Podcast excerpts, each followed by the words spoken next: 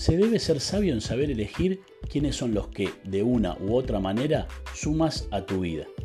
Nadie puede obligarte a estar con quien no quieres o no te conviene estar. Y sí, hay círculos que no convienen, que no suman a tu vida, que no edifican ni te agregan valor. Hay gente muy tóxica que lo único que quiere es crear caos. Viven vidas sin paz, sin vida propia y quieren quitarte la paz. No permitas que nada ni nadie afecte tu diario vivir. Tú eres dueño de tu vida. No permitas que nadie se apropie de ella y te haga improductivo. Tú eres quien decide quién se sienta en la mesa de tu vida.